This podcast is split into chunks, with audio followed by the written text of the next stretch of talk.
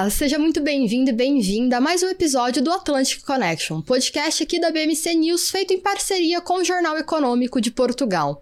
Eu sou Giovana Oliveira e do outro lado do Atlântico estou com José Carlos Lourinho. José, é um prazer recebê-lo. Olá, Giovana, um enorme prazer, grande abraço para ti uh, e para toda a equipa da BMIC News, para os nossos convidados, naturalmente, e vamos ter aqui um programa recheado de temas muito, muito interessantes e, uh, de facto, o grande tema do Mundial como uh, uh, a atualidade que domina por estes dias os mídia em Portugal e em todo o mundo. É, de facto, o Mundial de todas as polémicas, da forma sombria como foi atribuído pela FIFA ao atropelo dos direitos humanos, de facto o Qatar consegue aqui reunir uma espécie de amplo consenso na hora da condenação de uma prova desportiva que é uma prova facto de excelência a nível mundial. E é à boleia precisamente do Mundial do Qatar que vamos falar uh, do sports washing e como a enorme uh, necessidade deste país em se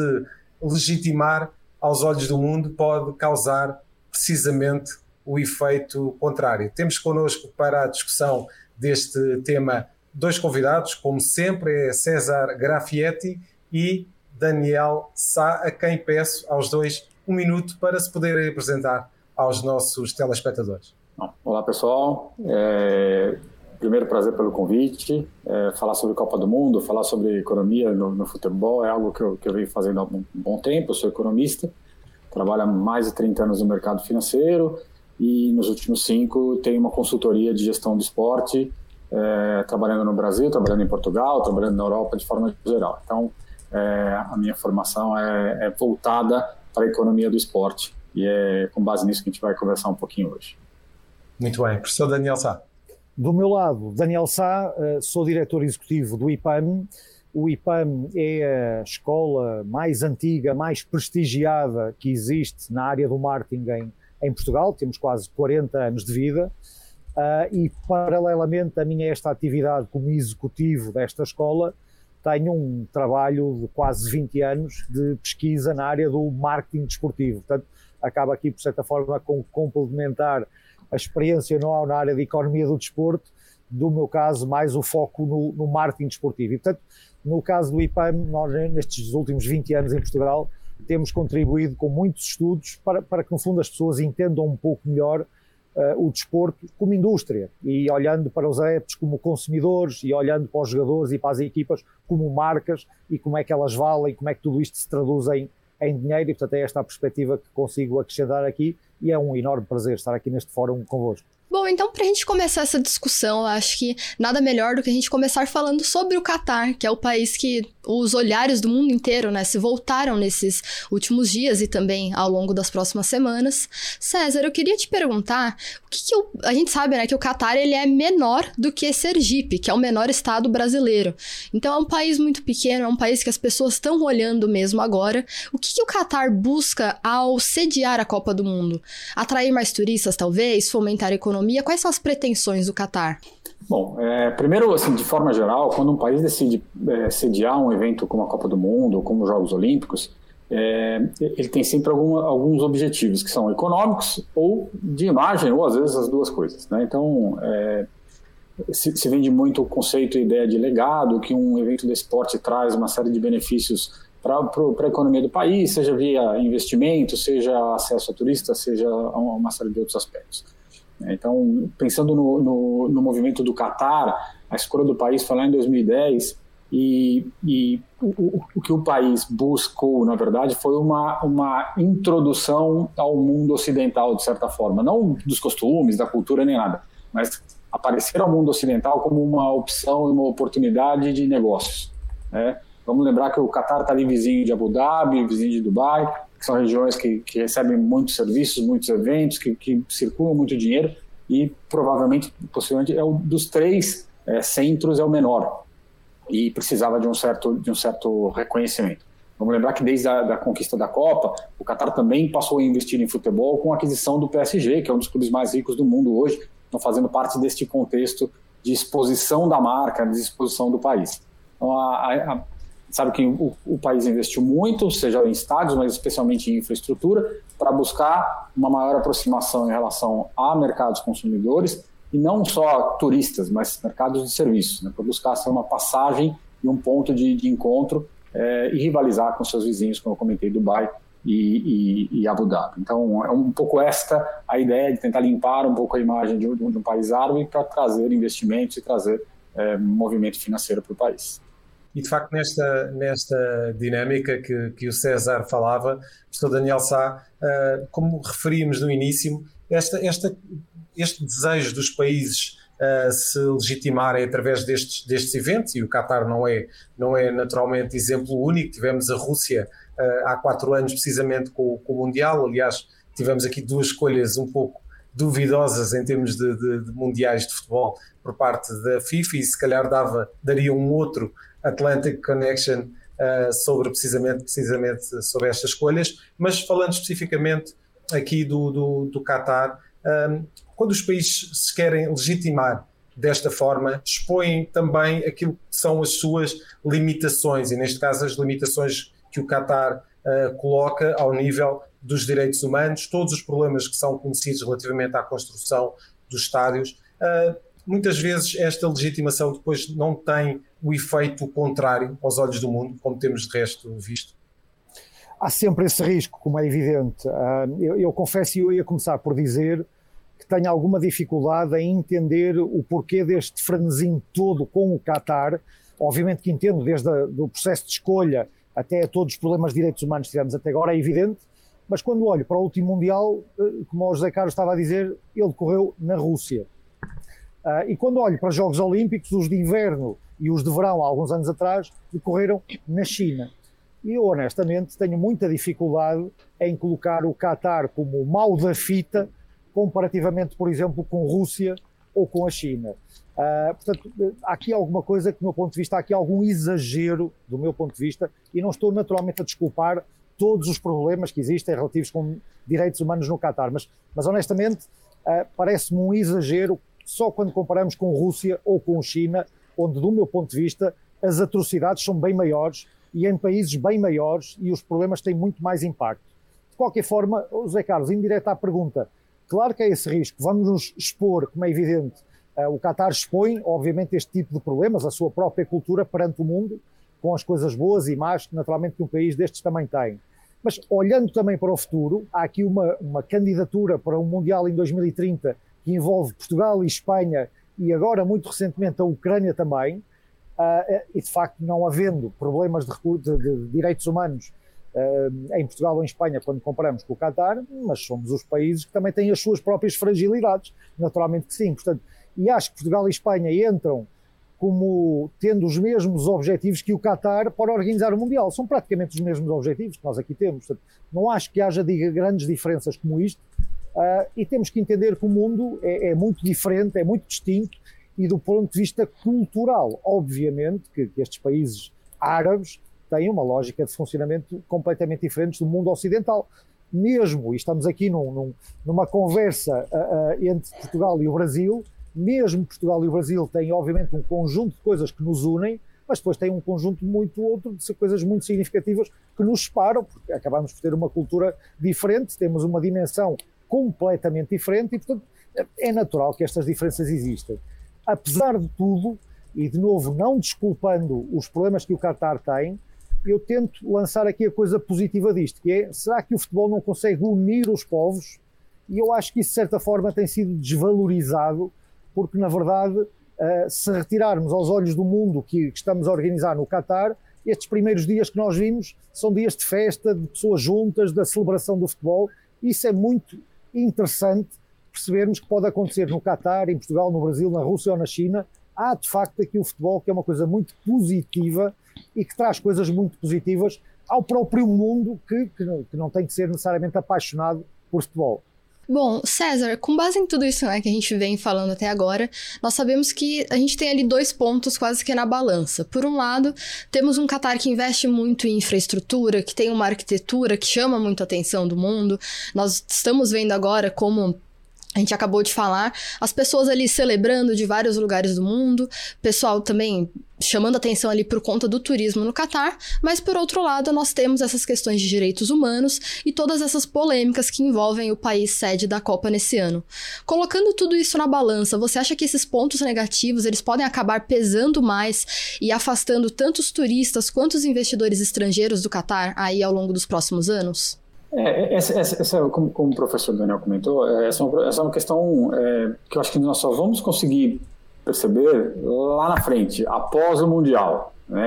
A, a, execução do Mundial ela vai trazer uma série de, de aspectos é, positivos e negativos ao seu final. Por enquanto tem muita polêmica, por enquanto tem muito, muito, muitos comentários, mas é, a, o resultado nós veremos só lá na frente. Né?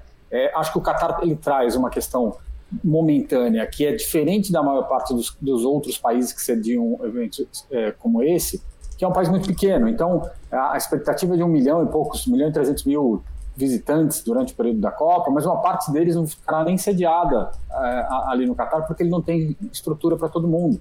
Muita gente fica em Dubai, muita gente vai ficar em Abu Dhabi, muita gente vai ficar nos Emirados Árabes, fazendo a transição ali todo, é, todos os dias, enfim, para ver as partidas. Então, é, o, o, impacto neste momento ele ainda é muito da festa, muito dos jogos, mas é, a gente não está conseguindo enxergar ainda exatamente aquele impacto da questão cultural, exceto por problemas relacionados à homofobia, à exposição de bandeiras é, LGBT, é, a uma questão de consumo de, de, de, álcool, que é muito comum em épocas de Copa do Mundo. O trânsito de pessoas no Catar ele será muito menor do que o de outras Copas, porque em, em outros mundiais mesmo na Rússia, por exemplo, é, havia muitos turistas que iam simplesmente pela festa, mesmo que não tivessem ingressos. Aproveitavam, conheciam o país, circulavam, participavam das fanfestas, então gerava ali um movimento é, interessante momentâneo né, durante o período. Ao longo do tempo, isso vai se, vai se diluindo um pouco. Então, a questão mais importante do ponto de vista de retorno, primeiro, para a população e para o investimento do país já foi. Né? A gente está falando de 220 bilhões de dólares investidos em 12 anos de preparação, com a construção de um metrô completamente novo em, em Doha, não só os estádios, mas hospitais, infraestruturas, aeroportos. Então, enfim, o país se preparou para a Copa, mas se preparou para esse próximo passo, que é o passo da, da, da conquista de confiança do, do, do, do turista, do investidor é, de fora do país. É, o quanto isso será é, o quanto os efeitos negativos né, e, esta, e é, da, da, da, diferença cultural entre Catar e Ocidente se darão, a gente só vai descobrir daqui um, dois, três anos se é que o país conseguiu de fato transformar essa, essa ideia de ser um polo e um centro efetivamente é, relevante de, de, serviço de conexão de, de negócios em algo que, que, vai ser duradouro ou foi só um investimento que acaba em si, terminando em si mesmo, que é o evento da Copa do Mundo. E o César falou aqui precisamente do, do, do valor que, que, que, o Qatar espera uh, receber, que a economia local do Qatar espera receber uh, relativamente, associado precisamente a este Mundial do Qatar, o valor estimado uh, pelo Qatar é de cerca de 20 mil 20 mil milhões de, de, de dólares. pergunto, professor Daniel Sá, um país, um país que recebe um Mundial quer sempre, quer sempre abrir-se ao mundo, não é? Não, não quer estar fechado, é precisamente o efeito contrário. Uh, recebe um evento porque quer abrir-se ao mundo, quer mostrar uh, toda a sua capacidade de receber uh, turistas, até como, como estava a referir o César. Um, não deveria haver aqui da parte do Qatar, naturalmente respeitando aquilo que são as regras do, do, do, país, tentando fazer aqui um equilíbrio entre aquilo que são as, as regras do país e aquilo que é uh, digamos mais razoável quando nós recebemos pessoas de outros, de outros pontos do mundo. Não deveria haver aqui alguma razoabilidade da parte do Qatar, no sentido de um, ehm, aliviar um bocadinho as regras, tornar que, eh, fazer com que estes dias do Mundial fossem dias de, de integração, fossem dias de, de, de capacidade de, absorver outras culturas, outros costumes e de certa forma mostrar que uh, pode ser um país diferente dos demais ali naquela, naquela zona geográfica. É, é, verdade que é difícil de entender, não é? O, o Qatar, de alguma forma, fazer um convite ao mundo inteiro do venham para cá, que estamos a acolher o Mundial, e ao mesmo tempo dizer, mas não venham homossexuais, um, os heterossexuais não deem as mãos nem se beijem no, em público e já agora ninguém beba cerveja. Ou seja, é, é, é, um, é um convite para uma festa um bocadinho estranho, quando na verdade podemos ir à festa, mas quase que não nos podemos divertir. E portanto é, é difícil, obviamente, entender isso. Uh, e eu diria que aqui o conservadorismo, o fundamentalismo deste tipo de países, neste tipo, nestas questões culturais, uh, de facto são convites algo estranhos porque abrem as portas, mas dizem-nos claramente, mas tem que ser de acordo com as nossas regras, porque esta questão é, é muito importante para nós. Uh, de novo, são as diferenças culturais significativas. Para um ocidental é muito difícil entender esta, esta questão. Uh, por outro lado, eu também acho que o impacto normalmente é difícil que seja recuperado. Portanto, todo este investimento na, no, nas infraestruturas e nos estádios é muito difícil recuperá-lo logo com o próprio Mundial, uh, porque os, os, investimentos são tão altos, tão altos, tão altos, que é muito difícil recuperá-lo só com a edição. Razão pela qual a própria FIFA e a UEFA e a Common Ball, por exemplo, também, cada vez mais têm sido uh, adeptos de atribuir futuras competições não a um país só, mas a dois, a três, às vezes a quatro, precisamente para de alguma forma distribuir este esforço financeiro significativo. Agora, em cima desta recuperação direta, há uma recuperação indireta. E esta é a que me parece provavelmente a mais relevante. Neste caso, estamos a falar de uma mega campanha publicitária ao Qatar que dura praticamente um mês e meio para o mundo inteiro. E é isto que normalmente um, um, país que organiza um mundial ou um europeu consegue ter é uma mega campanha publicitária uh, de uma forma intensa e onde se consegue colocar praticamente em todos os países do mundo em, em simultâneo. E isto é muito forte. Se o Qatar tivesse que pagar por esta campanha publicitária deste mês e meio, provavelmente ficaria tão caro como o próprio investimento que nós estamos aqui a falar. Portanto, é, é o mundo da comunicação, é o mundo do, da geopolítica, é o mundo do, do marketing dos países também a funcionar e o Qatar é uma marca também, naturalmente, a tentar aproveitar o melhor possível a realização do Mundial. E bom, é, nós falamos muito também, que nós sabemos que a economia do Catar, acho que é um ponto que a gente não tem como deixar de lado, é a questão do petróleo. Porque o Catar depende muito do petróleo, do gás natural, e agora, né, eles fizeram aí a Copa do Mundo considerada mais cara da história, pensando justamente em diversificar um pouco essas fontes do país e também investir no turismo. César, é possível dizer que o Qatar vai receber esse retorno por esse investimento tão grande? E até olhando para esse cenário econômico do país mesmo, quais são os principais desafios que o Qatar enfrenta do ponto de vista econômico? É, como o professor comentou, é, é um investimento muito grande para pensar num retorno que não seja um retorno de longuíssimo prazo. Né? Então, é, a gente está falando de 220 bilhões de, de dólares de investimento para um país que tem um PIB de 180. Então, é, este retorno é um retorno que, que, do ponto de vista de de reconhecimento de marca, de atratividade e tudo mais, a tendência é que ele, ele seja diluído no tempo. E, e, existe também uma certa, um, um certo exagero na, no dimensionamento do retorno que uma competição dessa traz.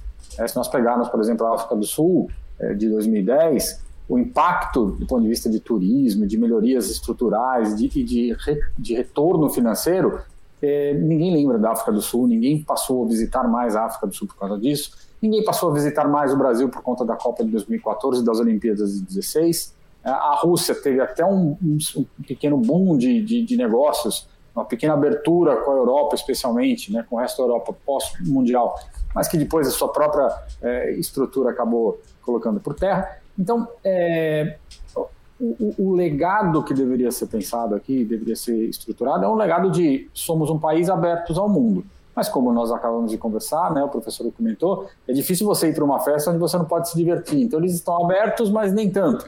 É, agora, como, como, como será a passagem do ponto de vista de desafios econômicos daqui para frente? Continuará sendo um país altamente dependente do, do ambiente do, do petróleo, dos, do, dos combustíveis fósseis. É, vai continuar buscando uma, uma certa equiparação com seus vizinhos mais reconhecidos. Agora, retorno, retorno mesmo, é, eu tenho dificuldade em visualizar, especialmente no investimento que foi feito e muito mais no prazo, né? Deveria ser um prazo longuíssimo para retornar um investimento dessa magnitude. O investimento, no fim das contas, vai trazer um retorno interno com uma eventual melhoria da condição geral do país, como eu comentei, metrô, hospitais que foram construídos, hotelaria e tudo mais, enfim, algum um aumento de emprego de médio e longo prazo, mas assim, efetivamente, é um investimento muito alto para o retorno que se espera é, a partir de uma Copa do Mundo. De facto, eh, este é um país, como disse a Giovana, eh, muito dependente de gás e petróleo e que quer diversificar aqui um bocadinho as fontes de receita e procurar uh, também aqui algumas receitas ao nível do turismo. Professor Daniel Sá, nós temos aqui um, um contexto económico em que, de facto, é muito importante a questão, a questão energética e será, continuará a ser nos próximos anos, não só pela, pela situação que estamos a viver Uh, com, a invasão, um, com a invasão da Ucrânia por parte da, da, da, Rússia, e portanto temos aqui um país que está a organizar um Mundial que tem, de facto, na mesa relativamente a um país que é tão rico em, eh, em, em gás e petróleo, que é algo que precisamos tanto para manter as nossas economias nos, nos eixos, digamos.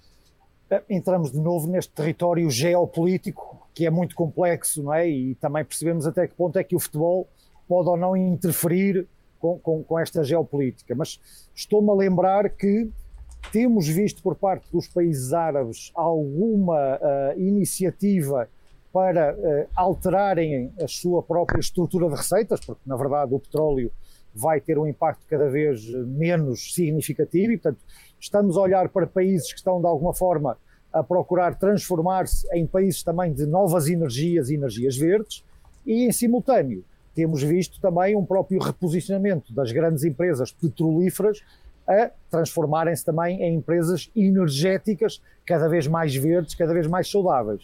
E isto é um processo que, estranhamente, não vai demorar 50 anos a fazer, ele vai ter que ser muito mais rápido por vários fatores, por um lado questões ambientais, por outro lado por fatores económicos, a própria guerra agora provavelmente acelera também todo este processo.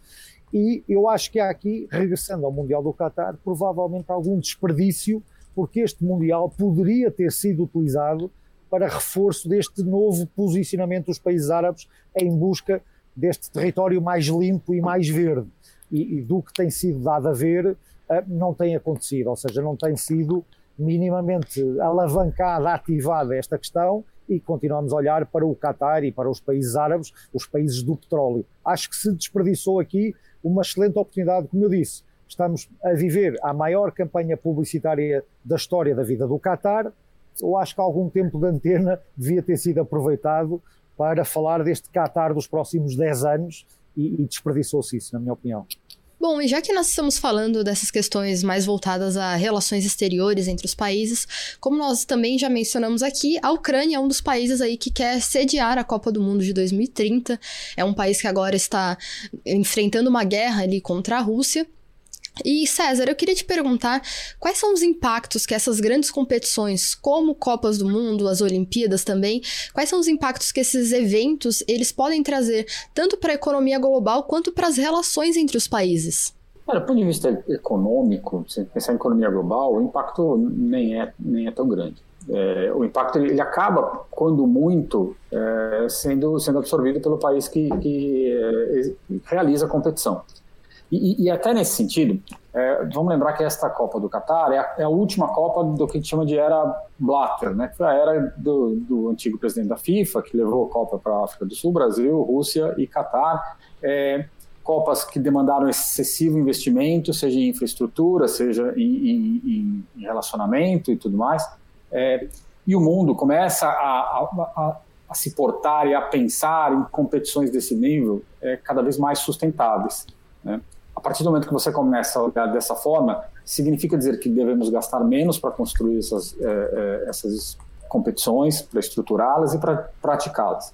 Quando você escolhe Estados Unidos, Canadá e México, três países que, do ponto de vista esportivo, têm todas as instalações prontas, a Copa vai ser disputada basicamente nos Estados Unidos, com infraestrutura já montada, com um nível de custo muito mais baixo, significa que você está olhando para um mundo de consumos e investimentos cada vez menores para atividades que são supérfluas e, e definem né, um, um, benefício para o local que está recebendo. Então, nesse sentido, eu vejo, eu vejo a, a Copa do Mundo ela, ela, é muito menos muito menos relevante a partir daqui, de agora, é, à medida que você passa a diluir os investimentos, a diluir os gastos, a diluir os custos. Quando eu olho Espanha e Portugal se movimentando e do outro lado uma concorrência com países da América do Sul, significa justamente isso. Vamos explorar o que cada um tem de melhor, diluir o custo e investimento e tentar criar ali um, um, um roteiro que seja eficiente do ponto de vista econômico, mas especialmente socialmente. Então, esse para mim é o, é o grande, é o, no fim das contas, essa sequência de Copas encerrando no Catar, ela traz um legado para a estrutura de investimentos do esporte, que é olhar, é, olhar as competições como uma, de uma forma mais eficiente, mais econômica, ou no sentido de diluir custos e, e possibilitar um pouco mais de, de, de qualidade de, é, social envolvida nessas, nesses aspectos. Professor, e Portugal está aqui uh, inserido numa candidatura uh, conjunta com Espanha e agora com a Ucrânia uh, também a juntar-se. Vamos ver que Ucrânia vamos ter em 2030. De facto, essa é uma questão uh, muito, muito interessante para, para perceber que país vamos ter nessa, nessa altura. Mas uh, relativamente a, a, Portugal, nós organizámos o, o europeu em 2004 com consequências muito interessantes ao nível daquilo que é a capacidade de Portugal organizar um evento, mas depois com algumas questões menos positivas, como alguns estádios que não conseguiram ser rentabilizados. Um, como é que, como é que vê todo este envolvimento de Portugal no, na organização do Mundial, mesmo que seja uh, organizado de forma conjunta? E pergunto-lhe também à boleia disso se uh, considera que, que, que, Portugal teria, uh, estará condenado sempre a organizar um evento destes em conjunto com outros países ou se eventualmente poderá ter capacidade para organizar sozinho? Começava já pelo fim. Portugal conseguiu organizar um europeu sozinho, acho que não consegue organizar um mundial e, portanto, esta candidatura ibérica parece-me que tem todo sentido e, como estava a comentar agora mesmo, uh, estamos perante aqui uma competição ibérica versus uh, sul-americana, não é? E cada um dos quais já com os seus argumentos, já com a maior parte das estruturas feitas, e portanto parece mais natural que assim seja.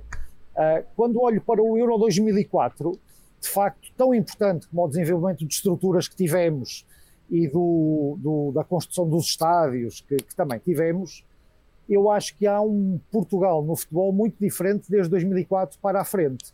E não é apenas desportivo, porque olha, em 2004 perdemos a final em casa contra a Grécia e portanto nenhum de nós tem boas recordações desse dia. Mas a verdade é que acho que ficou, e tínhamos até como selecionador um brasileiro, portanto, o famoso Filipão, uh, e eu acho que a partir de 2004 marca uma nova era do futebol português, onde temos mais profissionalismo, mais orientação para o negócio, mais foco na indústria, e desde 2004 até hoje o futebol em Portugal desenvolveu-se muito, quer do ponto de vista desportivo, e portanto temos tido resultados ótimos uh, em futebol, em futsal e em futebol de praia, portanto, nas três dimensões do futebol temos acumulado campeonatos europeus, campeonatos mundiais, prémios de melhores jogadores e treinadores do mundo, portanto, muito sucesso desportivo para um país do tamanho de Portugal.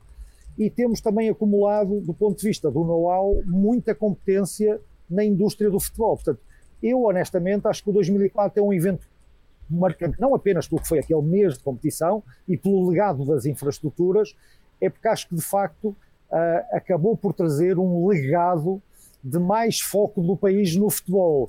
Porque nós, antes de 2004, também tínhamos ótimos jogadores, também tínhamos ótimas equipas, mas não ganhávamos nada. Faltava-nos aqui alguma cultura, provavelmente maior profissionalismo e rigor. E 2004, no nosso caso, trouxe-nos isso.